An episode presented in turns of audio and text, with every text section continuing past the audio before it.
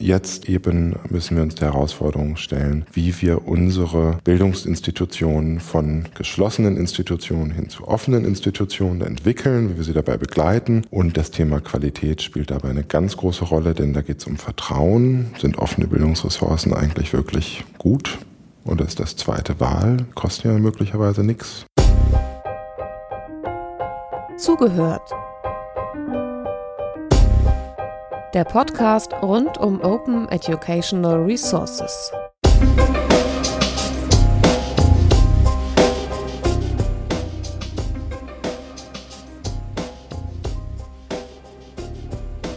Herzlich willkommen in unserer kleinen Reihe zu Open Educational Resources. Heute sprechen wir zum Bereich Hochschule, insbesondere zum Bereich Qualitätssicherung von Materialien unter freier Lizenz.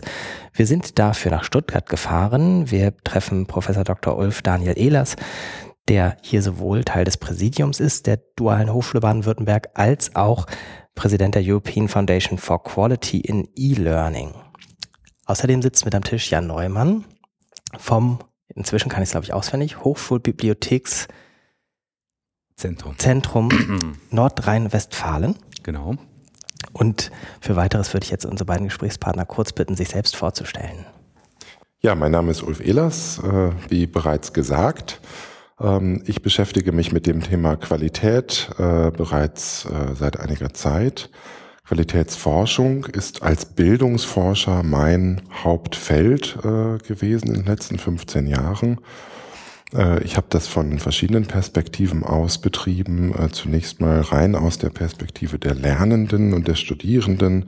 Mich gefragt, kann man eigentlich bei all der Vielfalt der unterschiedlichsten Anforderungen, die die haben, äh, überhaupt Standards definieren, wenn man so eine Hochschule ist, um die Anforderungen seiner Studierenden äh, zu erfüllen, denen zu gerecht, gerecht zu werden.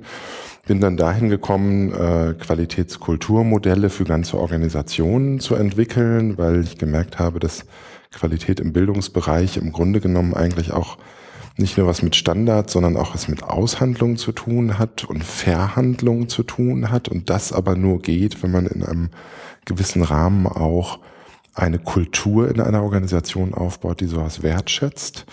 Äh, habe auch Ausflüge gemacht in den Bereich der Lerntechnologie, Standardisierung, im Bereich der ähm, International Standardization Organization und so weiter. Und ähm, bin jetzt äh, letztlich in den letzten Jahren sehr, sehr stark auf das Thema offene Bildungsprozesse, Offenheit in Bildungsinstitutionen auch äh, gestoßen, auch Open Educational Resources, was für mich eine logische Weiterentwicklung ist, gerade im Bereich der Digitalisierung. Ähm, haben wir einen großen Einfluss zu sehen, sehen wir einen großen Einfluss auf die Bildungsinstitutionen. Und ähm, jetzt äh, eben müssen wir uns der Herausforderung stellen, wie wir unsere Bildungsinstitutionen von geschlossenen Institutionen hin zu offenen Institutionen entwickeln, wie wir sie dabei begleiten. Und das Thema Qualität spielt dabei eine ganz große Rolle, denn da geht es um Vertrauen. Sind offene Bildungsressourcen eigentlich wirklich gut? Oder ist das zweite Wahl? Die kosten ja möglicherweise nichts. Also das sind alles Fragen, über die wir sicher heute auch noch reden und die mich sehr interessieren.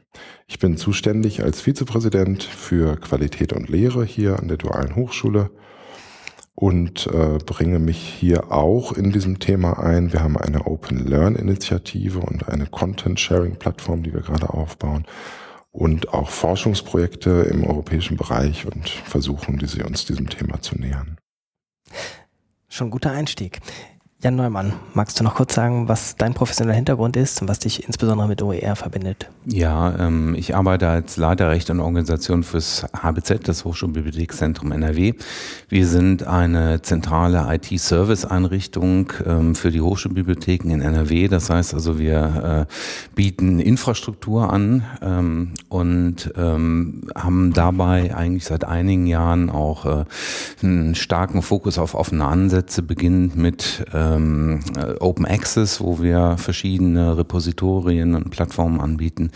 Wir ähm, betreiben äh, Aktivitäten im Bereich Linked Open Data. Wir haben also die äh, Bibliotheksdaten, die wir in unserem Katalog haben, ähm, als LOD veröffentlicht und sind folgerichtigerweise jetzt auch in, in das Thema OER eingestiegen. Wir ähm, betreiben im Augenblick ein sehr spannendes Projekt im Bereich OER. Wir bauen für die Hewlett Foundation ähm, die OER World Map auf. Das heißt also eine zentrale Sammelstelle für, für Informationen ähm, zu allen Akteuren aus der OER-Bewegung weltweit. Und äh, in dem Projekt bin ich äh, Projektleiter. Ähm, und ähm, weiterhin verbindet mich mit OER, dass ich ähm, für die UNESCO im Fachausschuss Bildung ähm, das Thema vertrete. Vielleicht so als kurzen Einstieg. Ich komme also insgesamt weniger aus der didaktischen Seite, sondern mehr aus der Infrastrukturseite. Wunderbar, vielen Dank für die Einordnung. Wir fangen mal mit der vielleicht schwierigsten Frage an. Was ist denn Qualität, die wir sichern wollen? Aus wessen Perspektive definieren wir das? Ist das ähm, sowas wie, dass ein Inhalt, weiß ich nicht, frei von Rechtschreibfehlern ist, ist das, dass er besonders leicht einsetzbar ist, beurteilt möglicherweise ein Lernender eine Qualität ganz anders als ein Lehrender. Wie nähert man sich da fachlich dem Thema?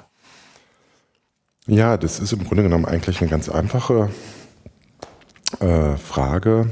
Ähm, Qualität ist das, was funktioniert. Und äh, was funktioniert, ist äh, aus jeder Perspektive anders zu bewerten. Ähm, Jetzt kann man hingehen und kann sagen, was ist denn aus Sicht der Professoren und der Lehrenden und der Experten das Wichtigste, was man wissen muss, damit man handlungskompetent ist äh, in seinem Leben, sich an der Gesellschaft beteiligen kann. Das ist ja immer das Ziel unserer Bildungsorganisation. Handlungskompetenz zu erzielen, also die Studierenden beispielsweise fit zu machen, handlungsfähig, erfolgreich handlungsfähig in einer unbekannten Zukunft zu sein, sozusagen, also da kompetent zu sein. Ähm, und dann wird man relativ schnell merken, dass die Lernenden möglicherweise andere Zugänge dazu haben.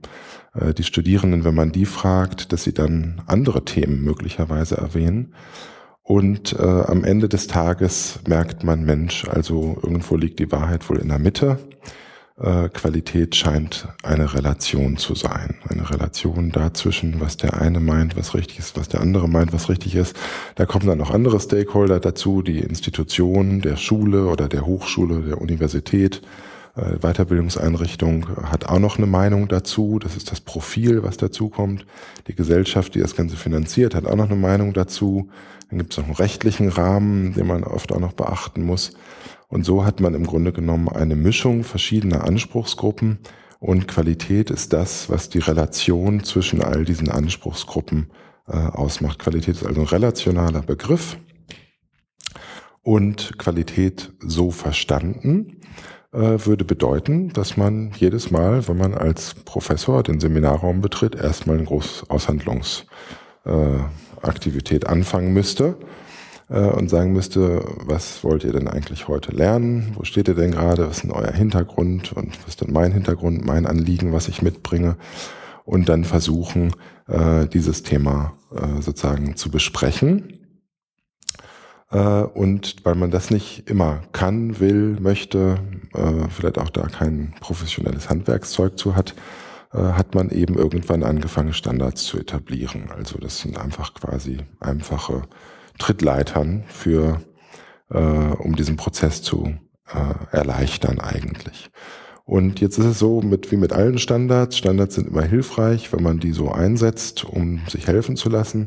Aber wenn sie sozusagen zum Diktat werden äh, und man darüber den Gedanken der Aushandlung vergisst, dann äh, wird das Ganze zu einem sehr starren System. Und dann ist man sehr schnell da, dass man sagt, ähm, wir verstehen Bildung Lernen als institutionalisierte Form von Bildung eigentlich so, ähm, dass es einen gibt, der weiß, was die, die nichts wissen, wissen müssen äh, und die dann äh, das dann denen vermittelt und die das dann am Ende wieder geben müssen. Das ist das, was im Alltag heute eigentlich die ganze Zeit passiert. Und mein Credo ist eigentlich immer, das Ganze umzudrehen und zu sagen, wir müssen eigentlich dahin kommen, äh, dass wir mehr aus der Perspektive der Lernenden agieren, als wir das im Moment tun, dass wir mehr ähm, aktives Wissen bearbeiten in den Vordergrund stellen äh, und äh, nicht so sehr einen Ansatz haben, wo wir sagen, äh, der Lehrende weiß, was für die Lernenden gut ist, sondern eher einen Ansatz haben, ein Lehrender hilft den Lernenden dabei zunächst mal ein Problem zu definieren und ihn dann später dabei dieses Problem zu lösen. Und darin eigentlich liegt auch schon ein Element dieses Aushandlungsprozesses, von dem ich gesprochen habe. Denn wenn man Qualität auf diese Art und Weise pädagogisch versteht, also sozusagen sagt, Ziel jeder pädagogischen Intervention ist die Handlungsfähigkeit eines gesellschaftlichen Individuums. Und wenn dieses Individuum daran nicht mitarbeiten kann, nicht mitwirken kann, was denn eigentlich das ist, dann kann man im Grunde genommen nur am Ziel vorbeischießen und am Ende rausfinden, der Kandidat weiß zwar viel, aber ist möglicherweise beruflich gar nicht so handlungsfähig, wie wir ihn gerne hätten. Wenn wir aber ein System haben, wo wir ähm, permanent immer wieder rückkoppeln, was sind denn eigentlich deine Anforderungen? Wo willst du denn eigentlich hin? Was sind so die Themen, die dich interessieren? Wo siehst du gerade Probleme möglicherweise? Wenn wir ihn beteiligen daran, was die Probleme sind, die wir lösen wollen, dann haben wir am Ende einen Absolventen, der in jeglichen Kontext sich gewinnbringend einbringen kann. Und das ist das, was wir als pädagogische oder Bildungsqualität definieren können. Möchtest du was ergänzen? Ja, oder also ein sehr guter Einstieg, viele Punkte schon genannt. Ich ähm, habe äh, auch schon seit längerer Zeit über den Qualitätsbegriff nachgedacht, äh, gerade im Bereich OER und äh, habe festgestellt, ups, das ist ein bisschen komplizierter. Sie hatten das ja auch gesagt, es ist ganz einfach, es ist kompliziert, wir müssen es aushandeln. Es gibt viele Leute, die äh, daran beteiligt sind. Und ähm, was ich mich irgendwie so, was ich so wahrnehme, ist, ähm, dass das also gerade im OER-Bereich oder in die OER-Diskussion ist ja häufig im Schulbereich erstmal geführt. Und da kommt dann so dieses, dieses klassische Bild der Vorstellung von den Verlagen, äh, das ist nur dann gute Qualität, wenn eine Ressource schön formatiert ist, wenn keine Rechtschreibfehler drin sind. Und dann gehen wir davon aus, dass äh, dieses auch inhaltlich okay ist. Ne? Und das scheint mir aber eine ganz andere Vorstellung von Qualität zu sein als die Vorstellung, die viele ähm, Leute haben, die sich ähm, auch wissenschaftlich mit OER auseinandersetzen und äh, die in, in OER eigentlich eine Möglichkeit sehen, eventuell ganz neue Lernprozesse oder ganz äh, zu starten, ganz anders damit zu arbeiten und vielleicht auch dadurch die, die Qualität der Lehre irgendwie ähm, zu verändern, inhaltlich zu verändern. Und ähm, was ich mir also auch gefragt hatte, war, wenn man diesen Qualitätsbegriff nun oder sich den nun nähert, ist, ähm, worauf beziehe ich den denn? Beziehe ich den jetzt auf die einzelne Ressource? Geht es um Qualitätsmanagement von Verlagsprodukten oder beziehe ich diesen Qualitätsbegriff auf die Lehre, auf, auf den, den Lernprozess, der dahinter steht? Und das scheinen mir ganz unterschiedliche Zielrichtungen zu sein, die man äh, damit verfolgt. Das sehe ich auch so. Also das ist eigentlich so ein bisschen auch des Pudels Kern, den, äh, der, der jetzt gerade angesprochen ist. Ähm, das ist die Frage, reden wir eigentlich über Bildungsqualität oder reden wir über Ressourcenqualität? Äh, das sind zwei ganz unterschiedliche Dinge. Eine Ressource kann eine Qualität haben. Sie kann zum Beispiel eine Länge haben, eine äh, Medialität haben, die man beschreiben kann, eine ähm, äh, bestimmte ähm, Korrektheit, Richtigkeit haben und so weiter. Äh, aber das sagt ja noch gar nichts darüber aus, ob sie in einem Bildungsprozess möglicherweise wirksam sein könnte. Ähm, und äh, von diesem Ausgangspunkt her kommend, ähm, sozusagen habe ähm, eigentlich ich das immer stark kritisiert, dass die Diskussion über äh, Open Educational Resources im Bereich der Qualität stark anhand der Ressourcen versucht wurde ähm, zu, zu, zu, zu definieren. Äh, weil ich immer gesagt habe, man kann mit einer Ressource von einer definierten Qualität bei der richtigen Zielgruppe ganz wunderbar ähm, äh, wirksam sein, schöne Lernergebnisse ähm, sozusagen bewirken, äh, Aha-Effekte und äh, Prozesse. Und bei der Zielgruppe, die möglicherweise gar nicht darauf anspricht, deren Präferenzen es gar nicht trifft, mit genau derselben Ressource ähm, gar keinen Effekt haben. Das heißt, die Qualität liegt nicht in der Ressource, sondern sie liegt in äh, der Relation zwischen ähm, dem Anspruch und dem Kontext des Bildungsprozesses ähm, auf der einen Seite und dem Ziel, was in dieser Ressource möglicherweise verkörpert ist. Ja, also ich soll Accounting lernen zum Beispiel. Ne? So und so und ähm, daher bin ich sozusagen auch in, in meinen Arbeiten oder in unseren Arbeiten ähm, äh, weggekommen davon, äh, zu sagen, wenn wir über Qualität reden, müssen wir über Ressourcen reden, sondern wenn wir über Qualität reden, müssen wir eigentlich über Open Education reden oder ähm, äh, Open Educational Practices haben wir es eigentlich dann immer genannt. So. Es geht also um die Bildungspraxis, in der offene Ressourcen eine Rolle spielen, in der sie genutzt werden, geteilt werden, geshared, gemixt und so weiter, gerippt, also sozusagen. Äh, um diese Bildungspraxis geht es eigentlich. Das ist eine besondere Bildungspraxis. Ähm, und die Frage der Qualität muss eigentlich die Frage stellen, wie können wir diese Bildungspraxis, die offene Ressourcen nutzt, ähm, qualitativ hochwertig gestalten.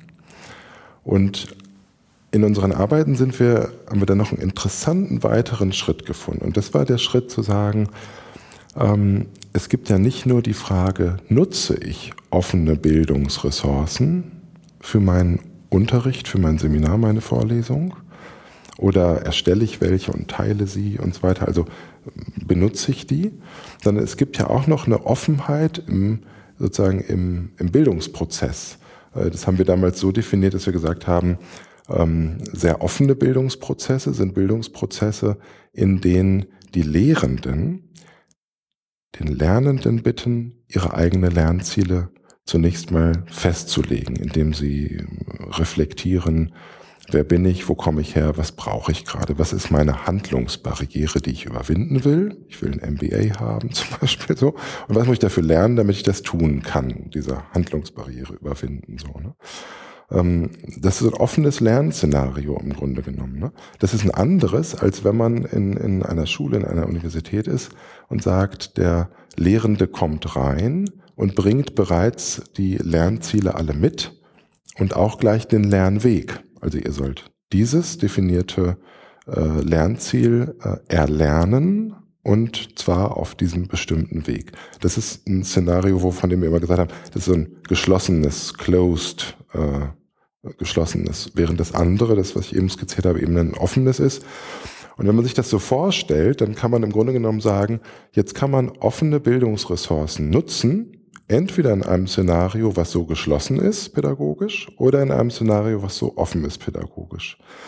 Und offene Bildungspraxis, äh, Open Educational Practices, haben wir eben so definiert, dass wir gesagt haben, Open Educational Practice ist sehr hoch ausgeprägt, wenn man viele Bildungsressourcen, offene Bildungsressourcen nutzt in sehr offenen, pädagogisch offenen Bildungsszenarien wenn man quasi die Studierenden einführt darin, Wissensarbeiter, Knowledge Worker zu werden, die im Raum des Wissens anhand ihrer eigenen Fragestellungen frei agieren können und das, was sie erarbeiten, als offene Ressourcen wieder zur Verfügung stellen. Und die Lehrenden sind sozusagen die Navigation Guides. Das sind die, die die Reflexionsprozesse anleiten, im Grunde genommen. So, ne? Und die Frage der Qualität, die kann man eigentlich anhand dieses Modells ganz gut stellen, weil das nicht mehr ressourcenbasiert ist, sondern weil das Bildungsprozess bezogen ist. So.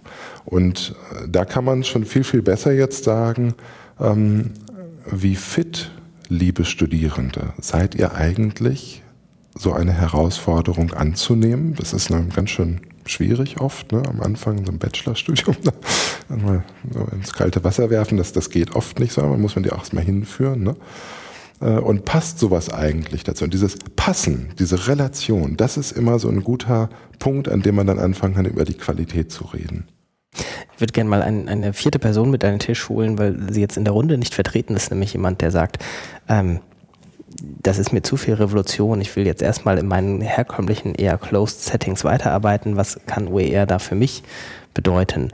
Und tatsächlich da erstmal das banale, die banale Frage, ähm, ist das denn auch ein qualitativ abgesichertes Medium? Das ist ja eine, die dann im Alltag vielleicht sich häufig stellt und die auch interessanterweise im Moment politisch ganz häufig gestellt wird. Also ich nehme mal an, wenn dieser Podcast erscheinen wird, gibt es schon die Stellungnahme von ähm, Bund und Ländern zu Open Educational Resources in Deutschland. Da kommt das Wort Qualitätssicherung, ich habe nachgeguckt, bis auf einer Seite tatsächlich auf jeder Seite vor, als größte Aufgabe für OER ähm, Rahmenbedingungen an Schulen und an Hochschulen.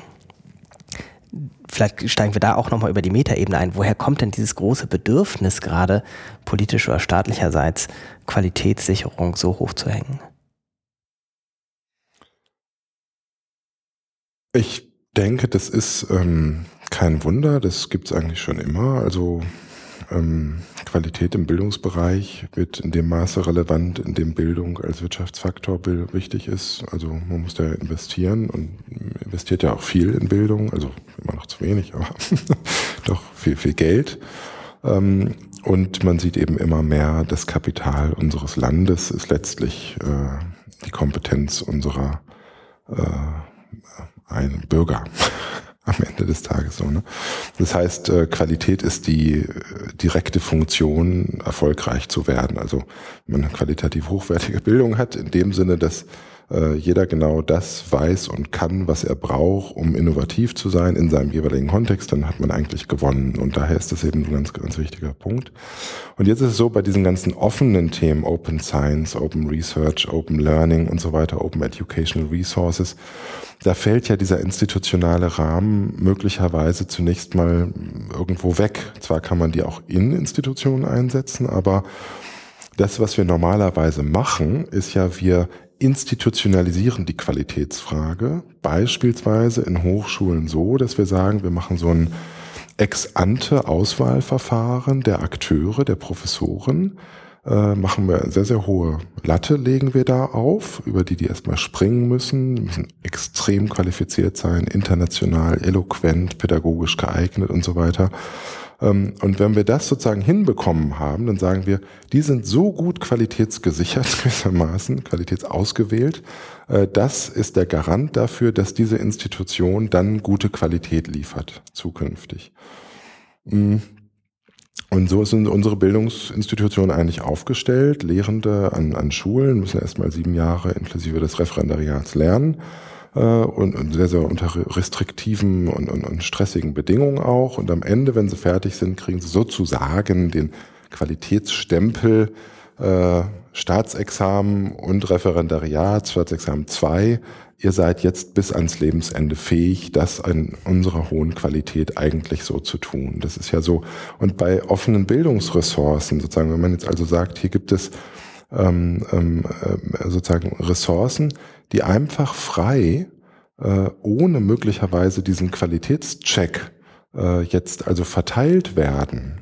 Ähm, und mittlerweile kann man ja sogar, also ganze Studiengänge könnte man ähm, äh, über offene Online-Kurse ähm, eigentlich wahrnehmen, ähm, dann, dann ist diese Frage der Qualitätsstandards, die wir in den Bildungsinstitutionen eigentlich uns auferlegt haben, die, die, passt da nicht mehr so richtig zu. Das kommt dann aus dem Ausland, möglicherweise ist es gar nicht qualitätsgesichert, man weiß gar nicht, in was für einem Rahmen das denn entwickelt wurde und so weiter. Ähm, und das ist, äh, auch wenn es aus Deutschland kommt, ist genau die gleiche Frage. Und, und, und das passt an der Stelle nicht mehr so richtig dazu. Und die, die Instanz sozusagen, die jetzt die Qualität sichern müsste, bei all diesen offenen Online-Kursen und bei den Open Educational Resources, wo man abends im Netz sich einloggen kann und dann für jedes Problem dieser Welt, für jedes Lernproblem dieser Welt eigentlich seine Ressourcen sich runterladen kann und die lernen kann. So machen wir das ja auch, wie wir hier alle sitzen. Ja, so mal jeden Tag machen wir das, ne? Ähm, mit, mit Videos und, und, und, und. Ne? Ähm, Jetzt ist es so, dass die Instanz, die die Qualität dabei sichern muss, das Individuum ist letztendlich. Das ist nicht mehr der Professor, der das dann macht, der die Vorlesungsliste der Bücher, die alle in diesem Semester behandelt werden, ausgewählt hat, Qualitäts und den Studierenden gibt, sondern mhm. das ist plötzlich das Individuum, das das machen muss. Ne? Und da stellt sich natürlich die Frage, ist das nicht echt ein Paradigmenwechsel? Wenn man auf einmal sagt, wir verlagern diese Qualitätssicherung in dem Sinne, bringt mir das was für mein Lernproblem in das Individuum? Geht das überhaupt? eigentlich? Kann ein Lernender, ist der überhaupt schon so weit? Muss man nicht sozusagen erst alles wissen, damit man wissen kann, ob das gut ist, was man da lernt, sozusagen. Ne? Also das sind wirklich so die Bruchlinien der Diskussion, um die es geht. Hm. Das, das wäre ein, ein möglicher Paradigmenwechsel. Wenn es in diese Richtung sich entwickeln würde. Wenn ich es richtig verstehe, ist ja der interessante Punkt, die Qualitätssicherung war ja bei Nicht-O ER, also bei Educational Resources, kein großes Thema. Also bevor wir jetzt über OER-Qualitätssicherung diskutiert haben, haben wir nicht lange groß diskutiert, wie sind denn die anderen Materialien, die nicht eine Freilizenz haben oder sowas, qualitätsgesichert. Jetzt habe ich nach den Ausführungen so die Idee, das wurde sozusagen über Vertrauen in die Institution und die Akteure gemacht. Ne? Weil die Professoren geworden sind, können wir davon ausgehen, dass das Lehrbuch, was die geschrieben hat, den Vortrag, den die zusammengebaut haben, etc., auch einigermaßen qualitätsgesichert sind. Jetzt haben wir das nicht mehr über die Akteure, die Institutionen etc. Das heißt, wir versuchen zu verlagern, entweder, das wäre der Paradigmenwechsel, auf denjenigen, der nachher damit lernt, oder zumindest erstmal derjenigen, der ihn beim Lernen begleitet, nennen wir ihn mal, den man früher den Lehrenden genannt hat. Oder, und das scheint mir der politische Ansatz zu sein, über eine neue Institutionalisierung, über die man eine Ressourcenqualität versucht darzustellen. Und das wäre jetzt mein Eindruck, ist so die politische Stoßrichtung im Moment, dass man sagt, wir müssen dann gucken, dass man es neu institutionalisiert, wenn die alten Institutionen nicht mehr taugen. Die. Oder wenn die nicht mehr taugen, stimmt ja nicht, wenn die mhm. nicht zutreffen für diesen Fall. Also, mhm. also das, du meinst, die, die, Qualitätssicherung soll neu institutionalisiert werden? Ja. Mhm. Das wäre sozusagen nicht Paradigmenwechsel, trotzdem mit OER weiter zu arbeiten, aber nicht mehr im grundsätzlichen pädagogischen Paradigmenwechsel. Ja, also was, was mir jetzt schon irgendwie aus unserer bisherigen Diskussion schon irgendwie klar geworden ist, ist, dass wir im Prinzip da von zwei ganz unterschiedlichen Dingen sprechen, ne, potenziell sprechen können. Ne? Das heißt also, ich kann unter Qualität was ganz anderes verstehen, äh, je nachdem, ob ich einen offenen Ansatz fahre, wo ich sage, ich brauche neue Prozesse, wo ich äh, ganz anderes, äh, eine ganz andere Umgebung habe, eine ganz andere Qualität von Lernen habe. Oder aber ich habe ein überkommenes ähm, Bild von, von Qualität und äh, von, von Lehre, wo ich halt sage, es äh, geht immer noch um Vermittlung von Inhalten, die werden vorgegeben. Ähm, dafür brauche ich ähm, gute Lehrbücher, die äh, entsprechend das Wissen auch sauber enthalten. Und ähm, ich, ich habe so ein bisschen den Eindruck oder die Befürchtung auch, wenn wir wieder diesen den Begriff des Aushandlungsprozesses aufgreifen, der ja im Augenblick auch ähm, im Politischen stattfindet. Das heißt also, wir haben eine, eine politische Diskussion, dass da eventuell sehr grundlegend aneinander vorbeigeredet wird. Und ähm, was ja auch immer noch, das ist meine Wahrnehmung, äh, ist, wir, wir haben ja, ist kein, kein einfaches, kein konfliktfreies Thema, das Thema OER und offene Bildung, ähm, sondern da gibt natürlich äh, gibt es wirtschaftliche Interessen, die dadurch bedroht werden. Und dieses ähm, Argument der Qualitätssicherung wird ja immer besonders auch äh, von, von den Verlagen gebracht irgendwie. Ne? Ich habe den Eindruck, das wird dann eventuell ähm, sehr schnell aufgegriffen von Leuten aus der Verwaltung oder aus der Politik, die auch noch ein ähnliches, äh, überkommenes, traditionelles äh, Verhältnis haben oder Vorstellung haben vom, vom Qualitätsbegriff und vom Lehrbegriff. Und ich frage mich jetzt gerade eben, ähm, wie, wie man das ähm, in der Diskussion am besten aufgreift und äh, vielleicht auflöst. Das heißt also, es wird ja jetzt nicht unbedingt einfacher dadurch, wenn man in dieser Diskussion jetzt erstmal sagen muss, ja, es ist alles noch viel komplizierter, als ihr euch das vorstellt. Ähm, äh, es geht nämlich um ein komplett neues Bildungssystem. Das war ja auch die Aussage von Neil Butcher auf der OER 13, der sagte, ähm, OER ist eigentlich nicht die Frage, sondern man muss das Bildungssystem eigentlich ganz neu erschaffen. Ja. Wobei ich da jetzt nochmal zur Einordnung ja. relativieren würde. Ich glaube nicht, dass jeder auch der ähm, sich für OER interessiert, vielleicht auch OER produziert etc., gleich tatsächlich den pädagogischen kompletten Paradigmenwechsel im Hinterkopf hat. Ich kann mir vorstellen, dass man auch durchaus mit dem, ich würde ihn auch nicht überkommen nennen, mit dem traditionellen Verständnis mhm. von Lernen und Lehren äh, sich für OER interessiert, von Produzentenseite aus wie von Anwenderseite aus. Also die, diese Person würde ich gerne noch mit an den Tisch setzen, dass also jemand sagt, der, der nicht sagt Revolution, ähm, sich trotzdem für das Thema interessiert. Mhm. Tja. Vielleicht fangen wir dann ganz praktisch an. Also das sind ja auch Antworten, die man geben muss. Ja? Also wenn in diesem KMK BMBF-Papier jetzt drin steht, Qualitätssicherung ist aber jetzt das dringendste Problem, dann brauchen wir ja Antworten darauf in diesem Diskurs. Und was mich vielleicht dann doch ganz grundsätzlich interessieren würde, dass wir vielleicht einmal zusammentragen, was gibt es denn schon ähm, längst für Ansätze? Es ist ja nicht so, dass es da nichts gäbe. Also ich habe neulich in einem Papier gesehen, stimmt, es gibt noch gar null Erfahrung dazu, wie man Qualitätssicherung betreibt, wenn die Materialien einfach da sind. Mal gesagt, einfach da ist ja sozusagen die Formulierung für nicht äh, institutionalisiert, wie wir es bisher kannten. Und vielleicht können wir da ein kleines fünf bis zehn Minuten 101 machen, wie Qualitätssicherung denn bisher da schon stattfindet. Wenn es nicht ein, wir, nehmen mal das Traditionelle raus, natürlich sowas wie ein Verlag, wie ein Peer Review etc., aber da gibt es ja auch Ansätze, zum Beispiel durch eine Community, durch Lernende möglicherweise Qualität sogar zu prüfen kann ja vielleicht mal einen kurzen Einstieg machen. Sie können das sicherlich gleich dann nochmal vertiefen. Ähm, aber wo, wo, also eine der, der grundsätzlichen Annahmen, die für mich erstmal wichtig war, war zu sehen, okay, wenn ich erstmal mit diesem traditionellen äh, Verständnis von Bildung äh, an die ganze Sache herangehe, kann ich natürlich auch bei OERs mal die ganzen traditionellen Mechanismen zur Qualitätssicherung äh, anwenden. Das heißt, das schließt sich ja überhaupt nicht auf, aus. Ich kann ja äh, ein Lehrbuch genauso von einem Verlag produzieren lassen mit genau den gleichen Prozessen, äh, eins zu eins, ohne irgendeine Abwandlung. Ich mache hinterher eine andere Lizenz drauf und habe eine offene Bildungsressource geschaffen und habe aber genau diese gleiche Qualitätssicherung im Prinzip, ähm, die ich bislang auch hatte. Das heißt also, diese, dieses ganze Set, ähm, Lektorat und Peer Review, was dann auch dort schon betrieben wird, ähm, das steht uns ja auch zur Verfügung. Und dann kommen halt nochmal zusätzlich ähm, eine ganze Reihe von neuen Möglichkeiten hinzu, nach meiner Wahrnehmung.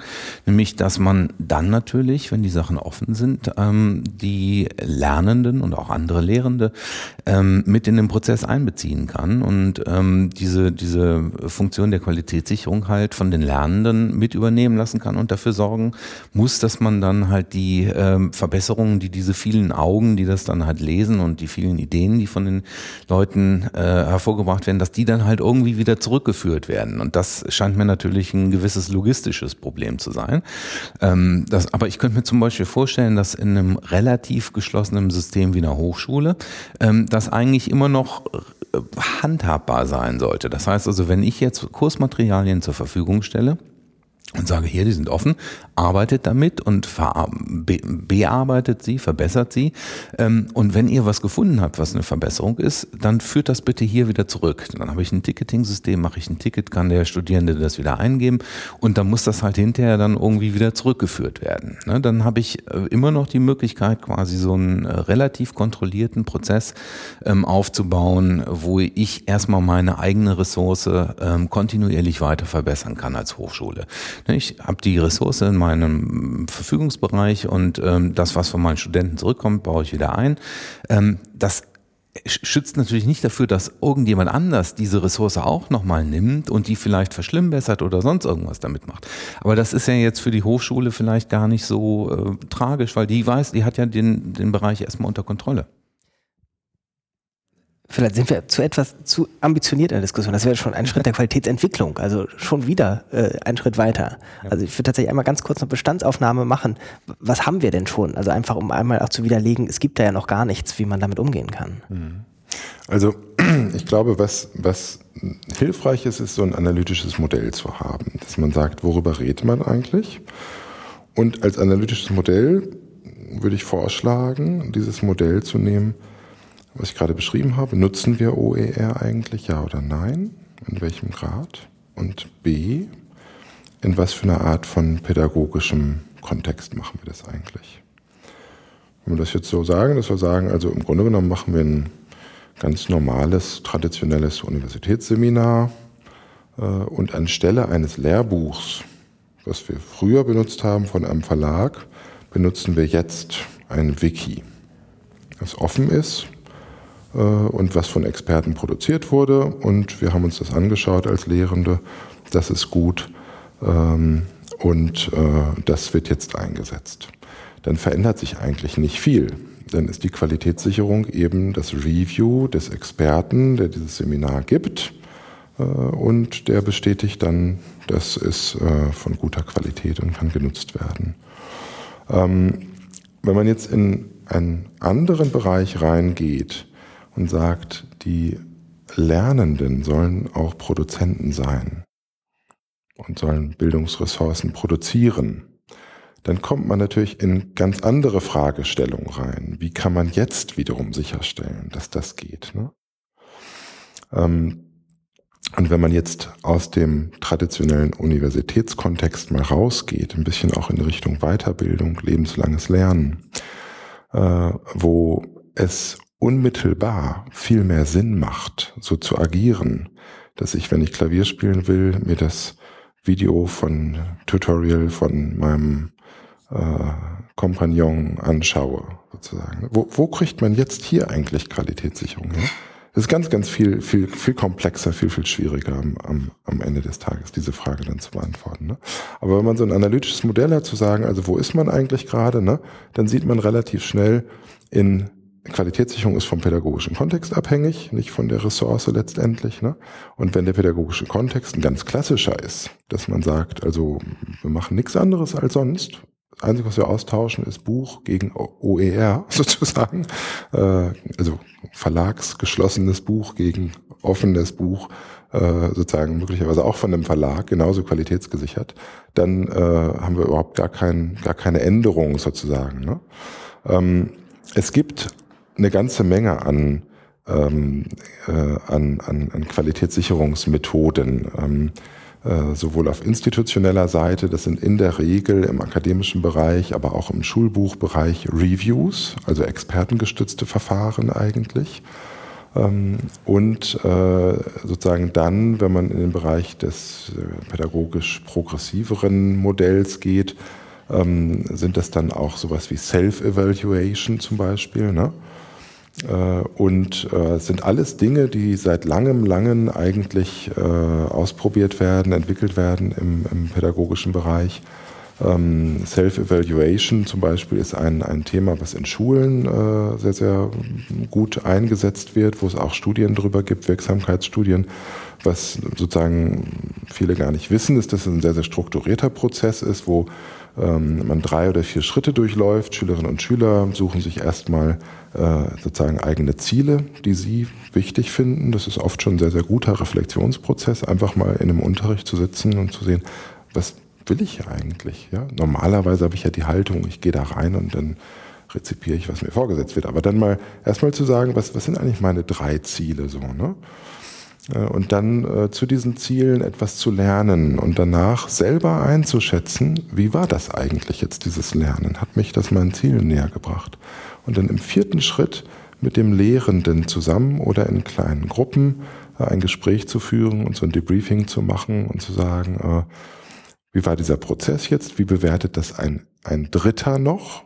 Nicht nur ich mir selber, sondern auch ein Dritter noch sozusagen, also eine Referenz zu haben. Äh, und kann ich daraus was für einen zukünftigen Entwicklungsschritt für mich ableiten? Das ist Self-Evaluation, ja. Also das ist äh, ein sehr, sehr strukturiertes Verfahren, wo ein Lehrender möglicherweise gar nicht oder nur an einer bestimmten Stelle in einer ganz anderen Rolle reinkommt. So, ne?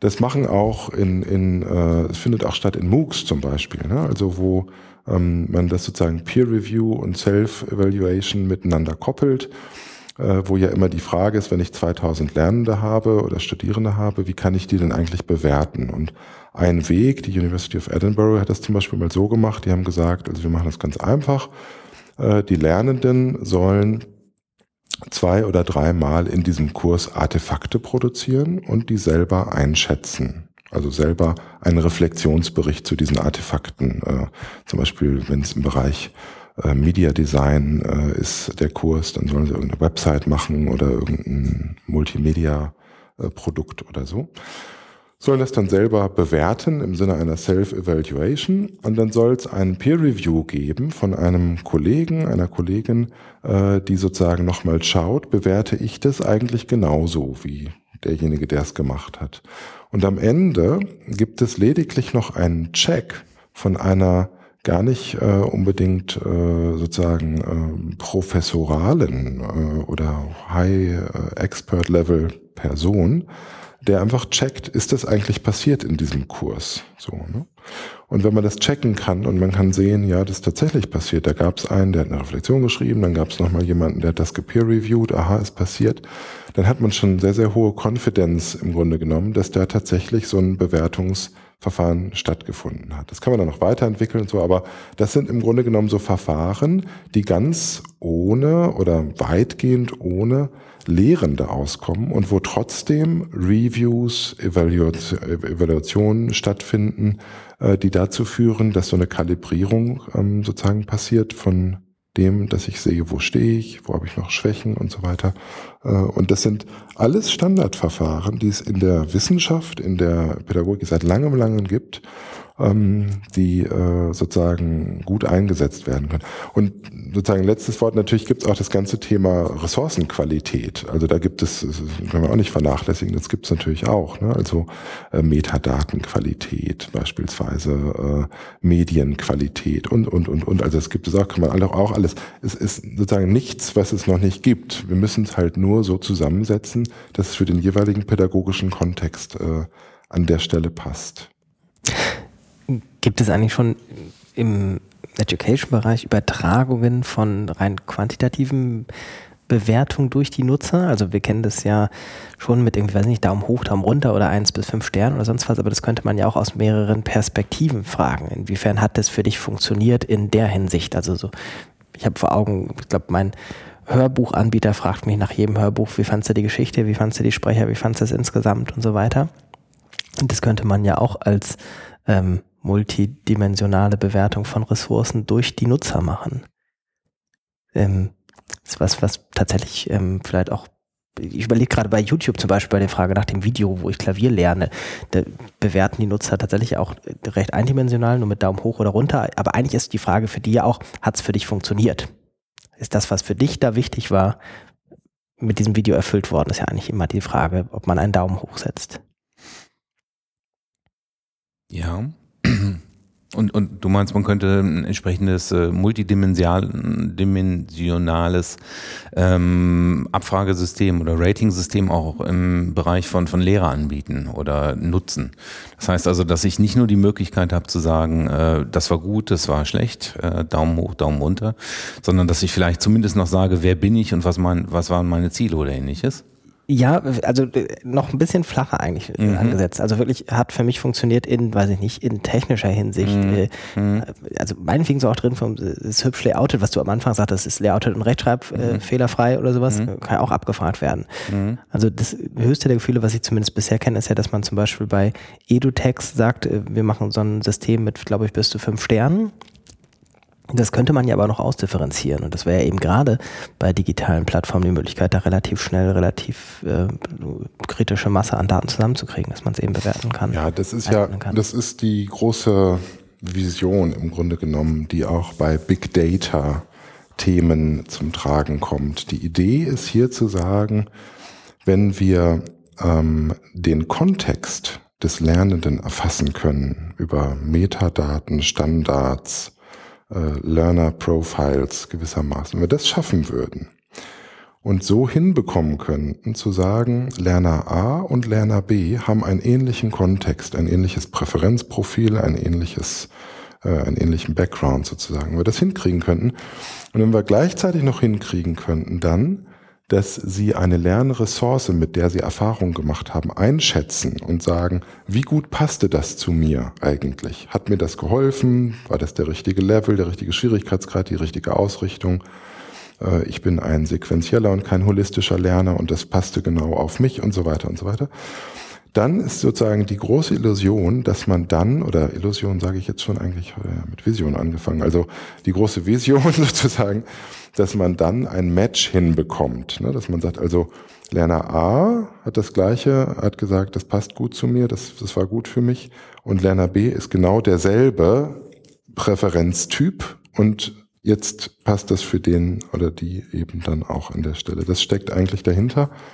Ähm, und wenn man das sozusagen noch möglicherweise auf in großem Stil verifizieren könnte, ja, also darüber, dass man ganz viele dieser Fälle vergleicht, äh, und dann tatsächlich sieht, das hat funktioniert, ne? so, dann hat man eigentlich einen guten Case, hat man einen guten Fall für, für so was, was man Learn Rank nennt. Das ist ja, der Eric Duval ist ein Wissenschaftler aus, aus äh, Löwen. Löwen.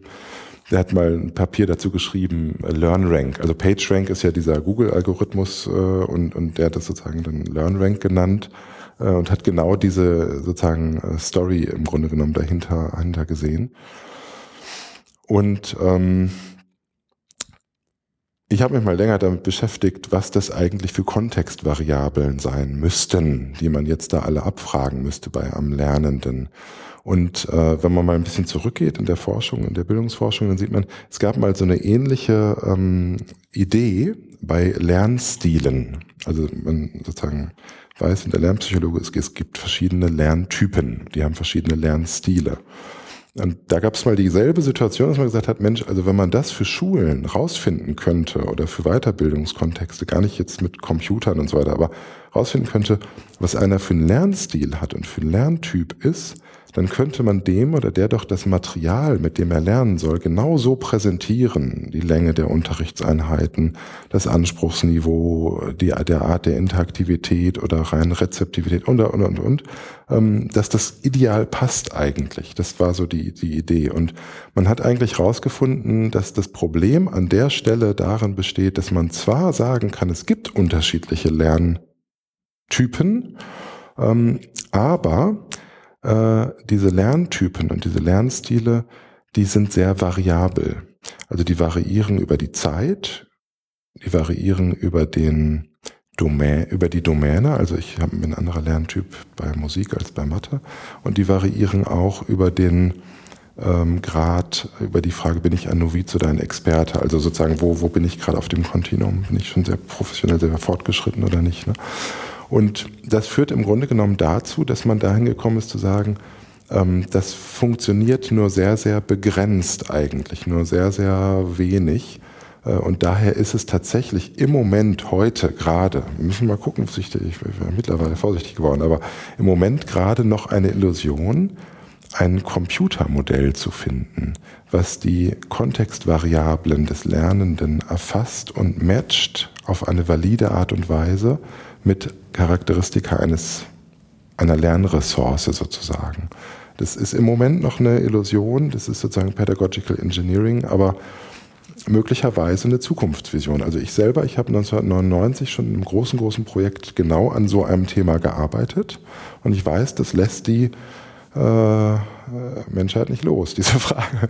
Und wir machen da ja auch Fortschritte und das ganze Thema mit, mit Recommender Systems und so und, und Social Rank, also in, in, in diesem Buch Open Learning Cultures von mir, da, da habe ich diese ganzen Themen auch mal aufgearbeitet. Ne? Also Social Ranking Tools für Lernressourcen gibt es, äh, multidimensionale oder eindimensionale und möglicherweise helfen die auch schon, um mal so eine Vorauswahl zu treffen. Ne?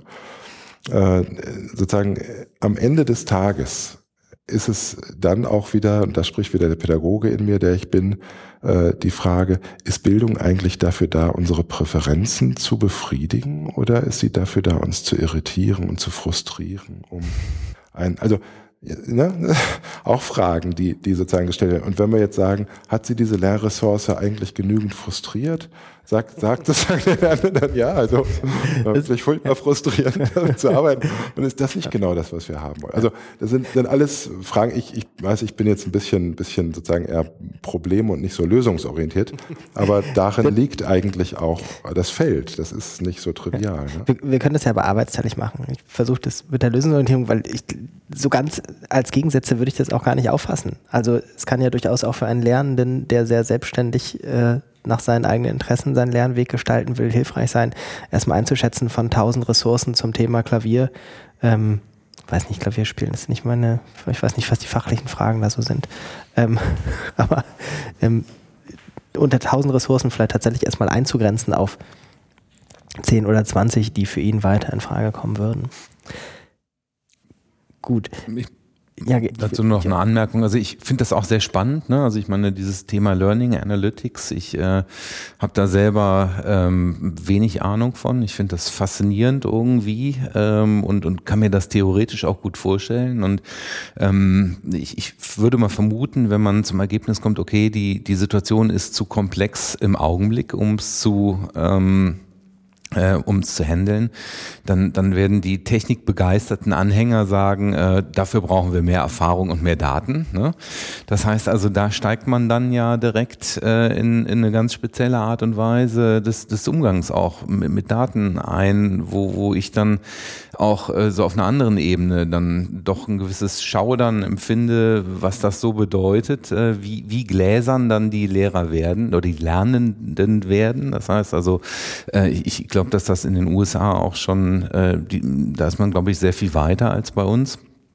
Und ähm, ja, also ich, ich sehe da noch einen, einen Haufen Probleme, die dann halt auch da so mit reinkommen. Ne? Ich meine, wenn man genau weiß, was ist das für ein Typ, wie ist der strukturiert, wie ist dessen Charakter, mit was beschäftigt er sich, äh, über was denkt er, wie schnell äh, macht er Fortschritte, all das wird ja alles mitgescannt. Das heißt also, ich bin, so stelle ich mir das vor, online auf einer Plattform, ähm, wo ich äh, das vorgesetzt bekomme äh, und ich kann mich bewegen und jede Handhabung, jede Sekunde, die ich länger warte oder nicht warte, wird quasi mitgescannt gescannt und dann ausgewertet. Ne? Und ähm, ja, also da, das ist, ich, ich finde es auf der einen Seite faszinierend. Das heißt, also ich kann mich dieser Technik, Technikbegeisterung nicht ganz entziehen. Ähm, und äh, es ist natürlich ein schöner Traum, aber ich weiß nicht, was man dafür dann halt auch bezahlt ne, an, an Freiheit.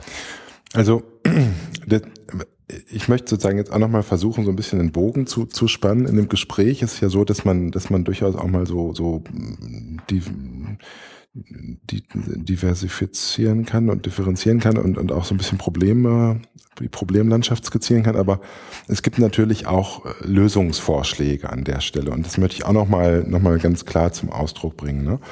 Was man aber einfach sehen muss, ist das Thema MOOCs und das Thema Open Educational Resources ist ein Thema, was uns in der Debatte content-orientiert äh, aufstellt. Das muss man ganz klar mal sagen. So. Da geht es nicht um den ganzheitlichen Bildungsprozess, sondern um die Frage, sind diese 27 Videos, a 8 Minuten von hoher Qualität oder nicht? Und die Illusion dahinter ist, wenn die von hoher Qualität sind, was auch immer das ist und wie wir es, dann lernt der Lerner gut und dann investieren wir da drei Millionen drin, weil dann können da alle 80 Millionen Lerner mit lernen und dann haben wir doch was Gutes getan. So.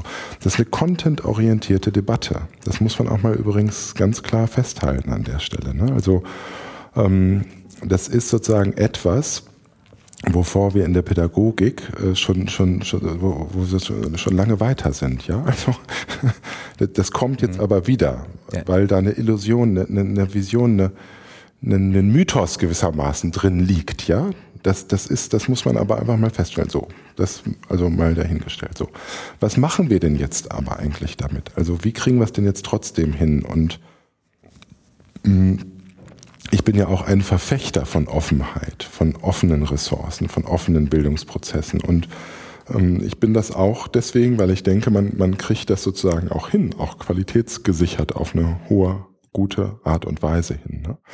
Ich glaube, was man, was man sehen muss, ist, man ähm, braucht einen ähm, als, als Hochschule, als, als sozusagen äh, Bildungsinstitution, braucht man bestimmte Kompetenzen dafür. So. Ähm, äh, man muss einfach die Kompetenz haben zu sagen, wofür setze ich das eigentlich ein? Denn man im Grunde genommen auf der unterste Ebene kann man einfach sagen, anstatt von irgendwelchen Büchern in der Bibliothek nutze ich und empfehle ich meinen Studierenden jetzt fünf verschiedene Online-Kurse. Die haben wir uns angeschaut, die empfehlen wir und die können die auch nutzen. Das entspricht dem, was wir als Lehrende denken, wie wir es früher mit Büchern gemacht haben. Jetzt machen wir es mit Online-Kursen. Äh, das ist sinnvoll und nützlich. So, das ist kein Problem. Also an der Stelle ähm, äh, sozusagen brauche ich lediglich die etwas weitere Brille, dass ich mir eben nicht nur Bücher anschaue, sondern eben auch Online-Kurse.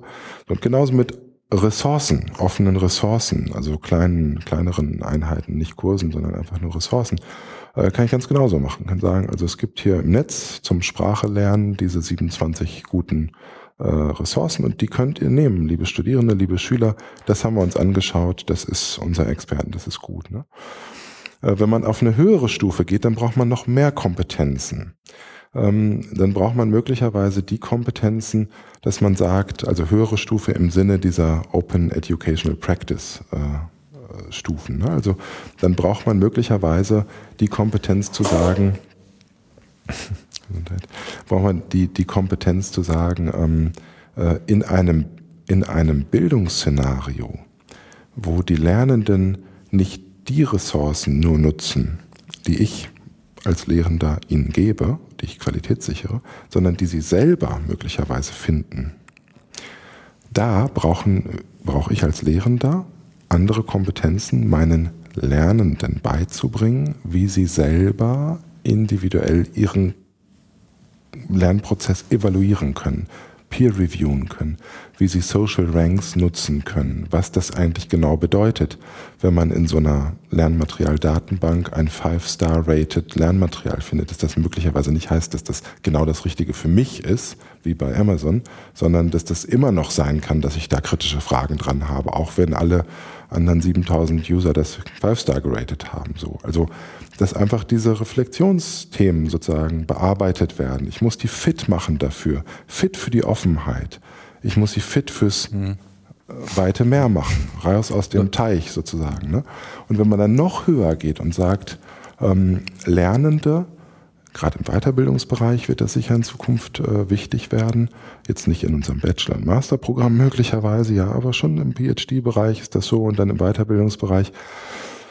Lernende sind im Grunde genommen eigentlich ihre eigenen Goldsucher, ja. So soll der lebenslang Lernende in seiner eigenen lebenslangen Lernbiografie zukünftig selber navigieren, ja. Der professionelle Lerner, der autonome Lerner, ähm, der soll eigentlich in der Lage sein, sozusagen den Lehrenden nur noch als einen Experten, einen Reflexionsgehilfen heranzuziehen, ähm, der ihn das Stück begleitet und ihm hilft, richtige Fragen zu stellen und Problematiken zu ent ent entwickeln und entdecken. Aber nicht mehr derjenige sein, der ihm das Wissen, was er möglicherweise in den nächsten drei Monaten braucht, auf dem goldenen Tablett serviert. Mhm. So, ne?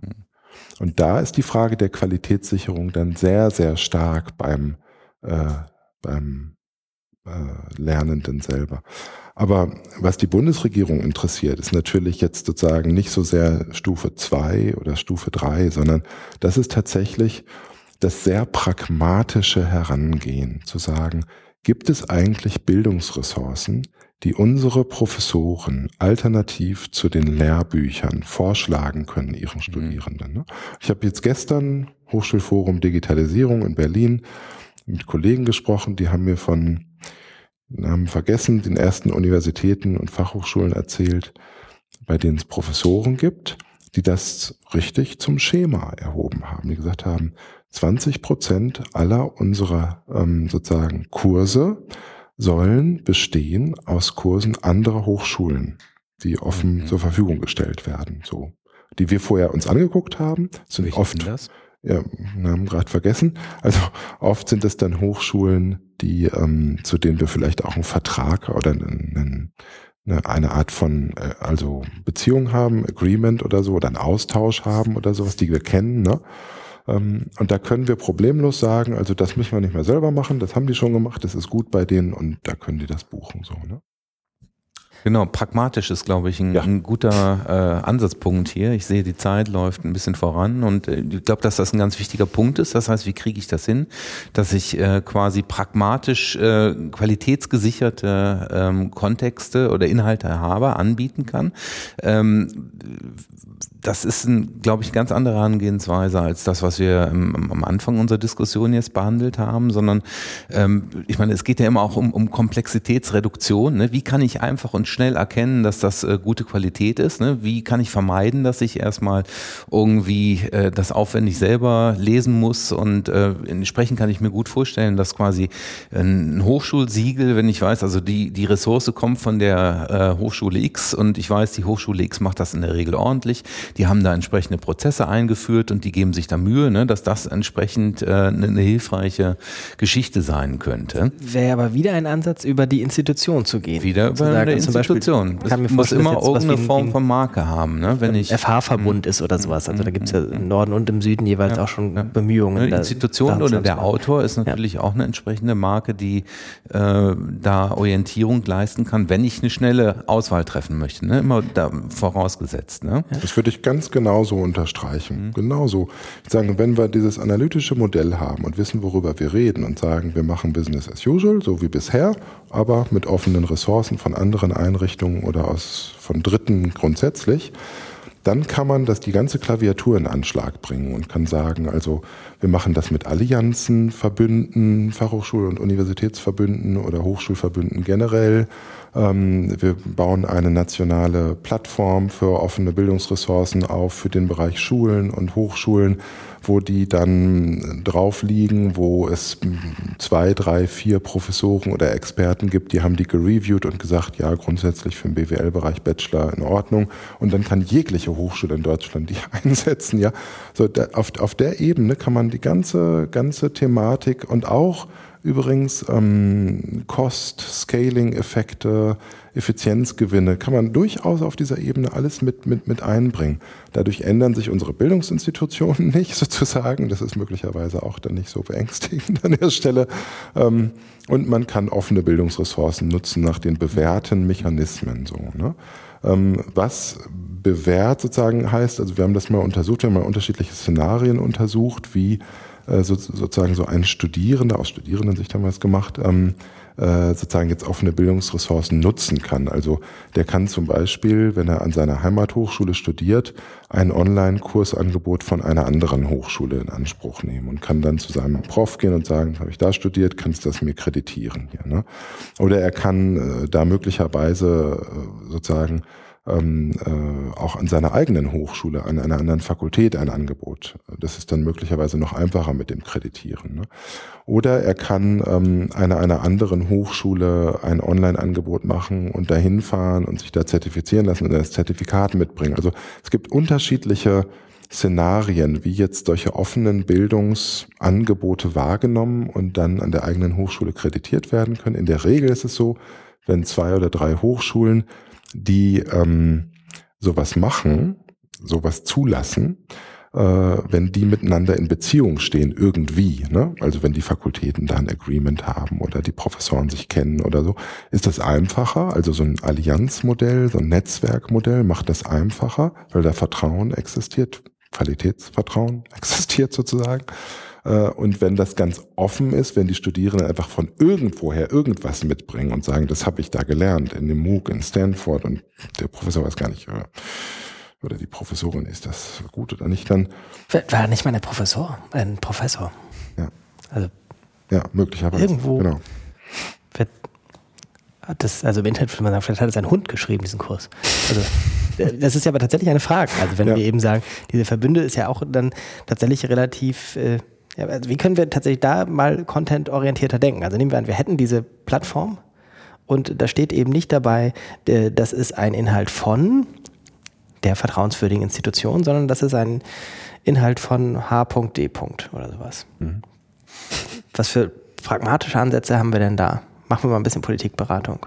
Nee, da würde ich ganz einfach sagen, also man braucht nicht nur so eine Plattform und solche Allianzen, man braucht auch eine Clearingsstelle, die sich um solche Fälle kümmert. Man braucht sozusagen, wenn man da Interesse dran hat, ne, also ähm, ich war mal in, in den USA Mitte letzten Jahres, ähm, da haben sich alle Akkreditierer getroffen und die haben gesagt, Mensch, mit diesen ganzen neuen offenen Bildungsprozessen und Angeboten, äh, können wir gar nicht umgehen mit unseren alten Denkweisen, können wir nicht eine Quality-Plattform aufbauen, eine nationale Quality-Plattform, wo jeder, der offene Bildungsangebote äh, anbietet, sich registrieren kann, sein Angebot beschreiben kann und möglicherweise es auch noch so eine Art kriteriengestütztes Review-Verfahren gibt, ebenso ein Clearing gibt gewissermaßen.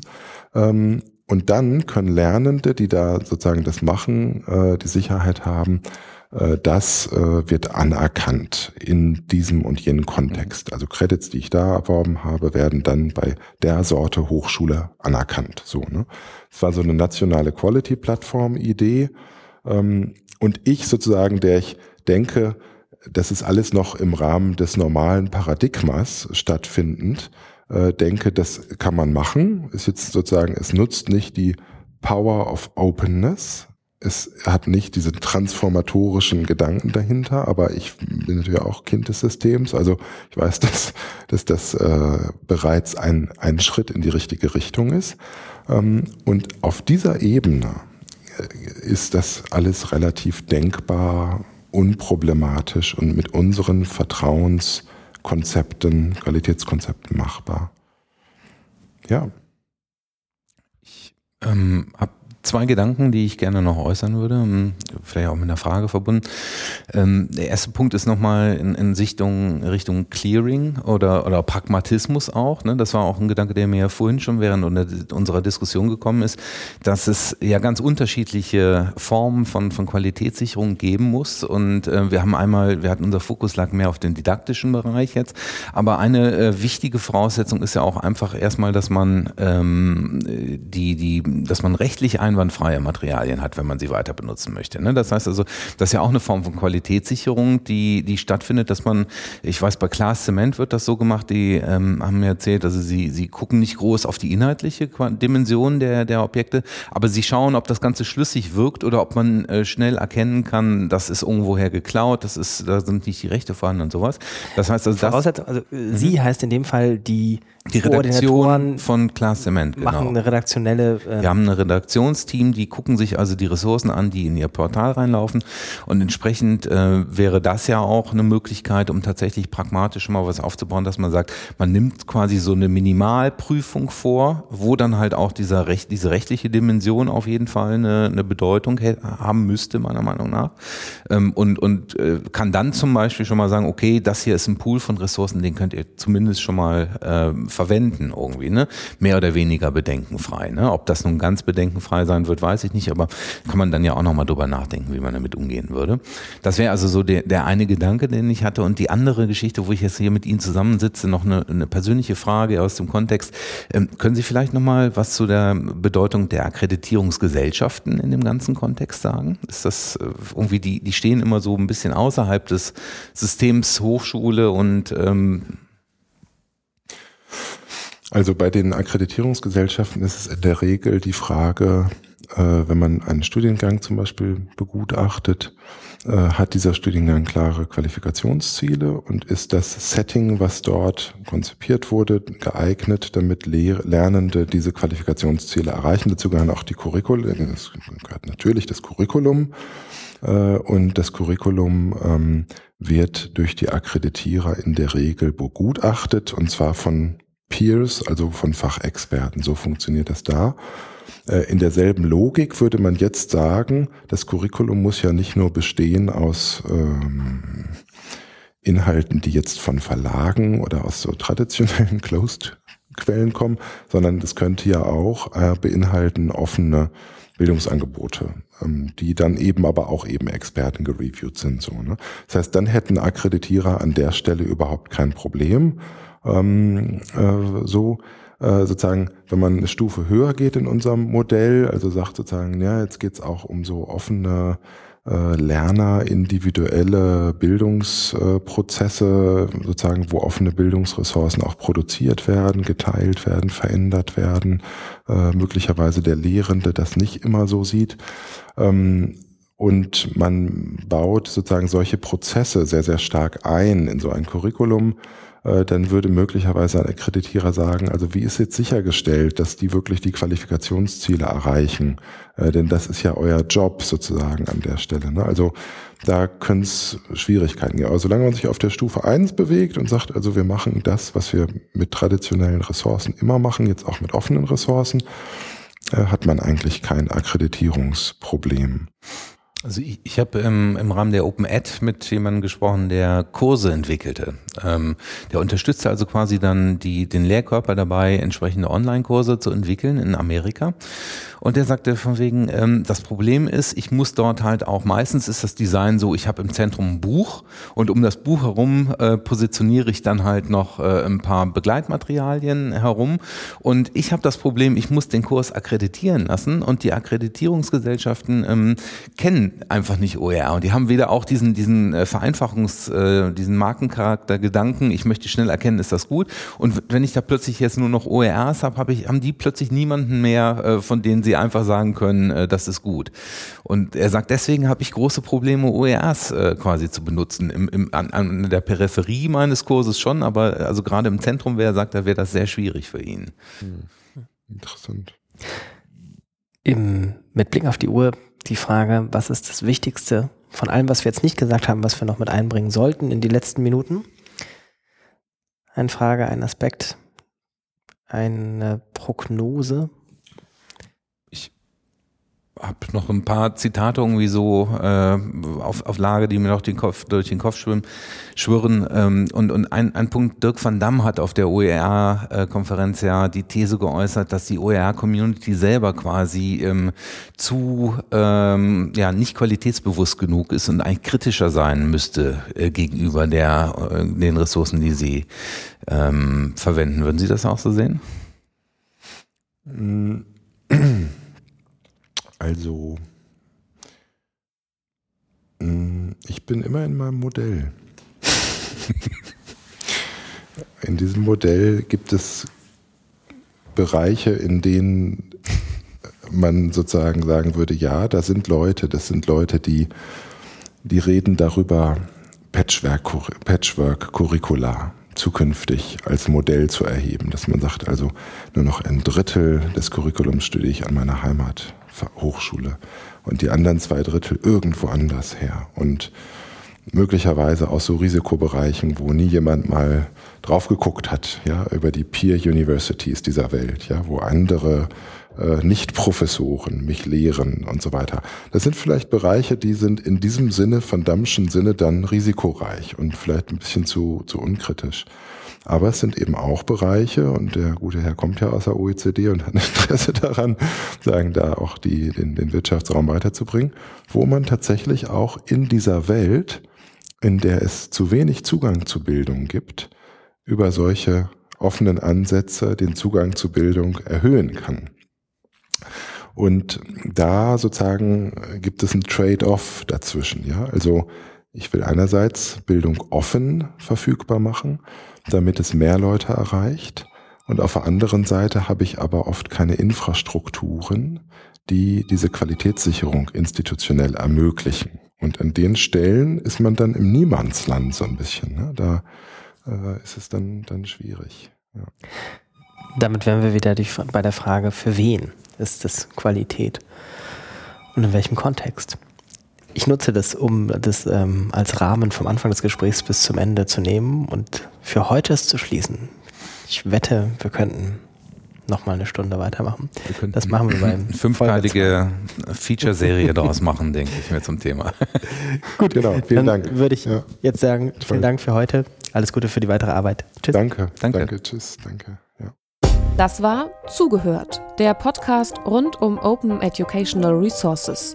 Weitere Informationen zum Podcast finden Sie unter www.open-educational-resources.de slash podcast.